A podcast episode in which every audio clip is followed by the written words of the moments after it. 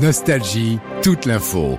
Guillaume Parisot. Bonjour à tous. Le gouvernement s'attaque à la pauvreté. Après huit mois de report consécutifs, l'exécutif dévoile cet après-midi sa nouvelle stratégie avec un plan dans un contexte de forte inflation, mais dont les associations redoutent le manque d'ambition. Les grands axes de ce pacte de solidarité sont déjà connus comme la prévention de la pauvreté dès l'enfance ou encore le retour à l'emploi.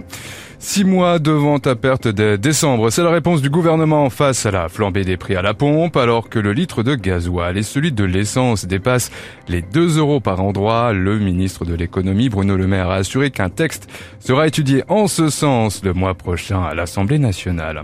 Au sujet de l'école, c'est une première en France. Des parents portent plainte contre TikTok après le suicide de leur fille. L'adolescente de 15 ans avait mis fin à ses jours en septembre 2021 dans les Bouches du Rhône, car elle utilisait régulièrement ce réseau social où elle avait posté une vidéo dans laquelle elle parlait de son mal-être et de son harcèlement lié à son poids. En Asie, 103, c'est le chiffre du jour et le nombre d'avions de guerre autour de Taïwan. C'est ce qu'ont détecté les autorités de l'île en l'espace de 24 heures.